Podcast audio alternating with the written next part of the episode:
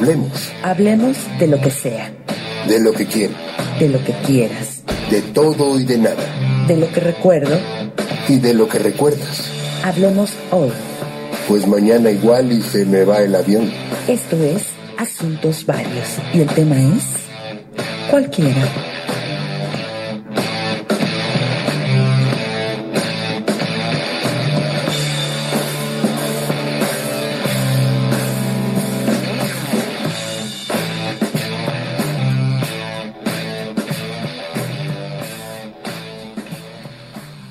¿Qué tal? ¿Cómo pinta su mañana, su tarde, su noche, su madrugada o cualquiera que sea la hora en la que haya decidido soportarme? Yo soy su amigo César Ferrón y ahora sí estoy aquí dándoles la cara. Acabamos de escuchar la sensual, bella, dulce y armoniosa voz de mi queridísima Gaby Palafox anunciando el nombre del programa.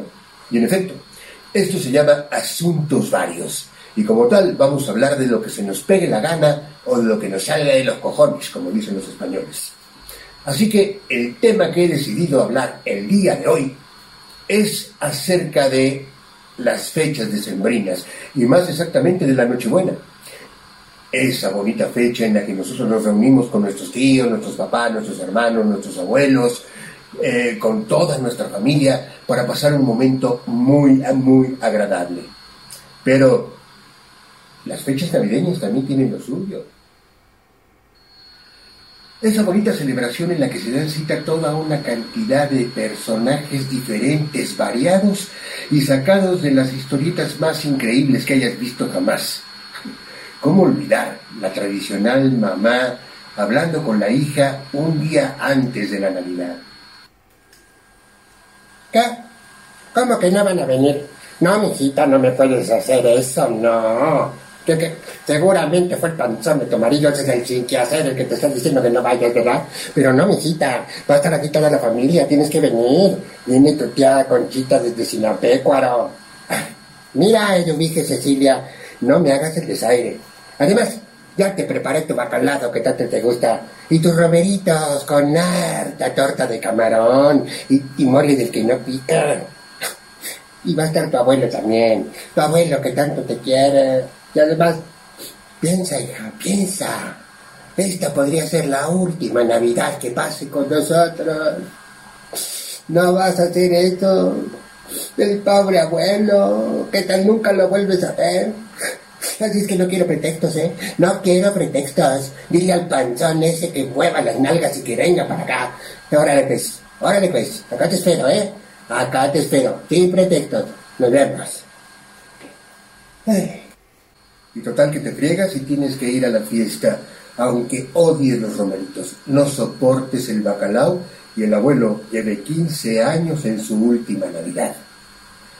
Pero también tenemos otro personaje muy especial, el clásico tío que se pone hasta las trancas y empieza de gracioso. Hijo, ¿qué pasó? Qué milagroso que te dejas ver. Hace mucho que no nos veíamos, ¿eh? Oye, oye, ¿y para cuándo la novia? Nunca he conocido a ninguna, ¿eh? Que eso me hace que te guste la tola de vampiro. No me vayas a salir igual que el vecino, ¿eh? Que el vecino ya se le supo que se le torcía la reversa. No, no, no. Tú sí, machito, machito. Sí, igual a tu tío que tiene como tres o cuatro. no, no, no. Nada más no le digas a tu tía. Tú no le cuentes nada. Ella no sabe, pero, pero yo tengo por ahí. Luego hablamos, luego te cuento. ¿Y qué tal las tías que se paran a bailar y quieren que todo el mundo baile con ellas? Eh, eh, eh, ándale, Ramiro, párate a bailar, mira, mi joven, vente. Ay, de veras, ya ni una que estás vieja. Tú que eres joven deberías aprovechar. Aparte la música está de buena. Eh, eh. Eso, comadre, eso. Prueba el papel, comadre, eso. Eso, comadre, sí. O también el clásico primo que tiene su business en otro lado, que va a la fiesta por compromiso o porque lo obligó su mamá, y a media fiesta ya se quiere ir a celebrar con la novia. Jefa, jefa, ya vámonos. Mírala, quedé con la Mari que iba a ir a darle su regalote. Luego si llego tarde ya ves cómo se pone su jefe, che viejo mamila. no me dejan estar con ella ni un ratito. ¿Cómo que 10 minutos? Hace 10 minutos me dijiste que en 10 minutos nos íbamos. Ah, neta que es la última vez que vengo. Es la última vez. A la otra ni conmigo. Siempre me hacen lo mismo. Siempre, toda la vida. Chao. El de la vecina que te invita con mucho afán a su fiesta de Navidad y termina criticándote por algo. Ay, Esperancita, qué lástima que no haya podido venir tu mami. Pero dile por favor que me da muchísima pena, pero que aquí le mando un poquito de pavo. Espero que le guste.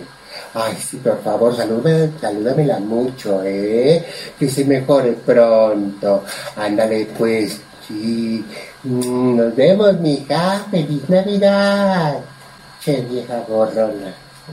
El primo que se siente fresa y que no ha llegado más que a Whisky Lucan, pero ya siente que todas las navidades viaja a Nueva York y va y pretende restregártelo en la cara. Pues allá en New York, la Navidad es otra onda, paps. Celebras con caviar, con champán, es otro mundo, rey. Además, si llevas dos, tres menukis, la pasas de lujísimo. Está nevando. Tú nunca has visto la nieve, ¿verdad? Me lo imaginaba. No te preocupes, ahora que vaya, te mando un video o algo así para que veas la nieve por primera vez en tu vida.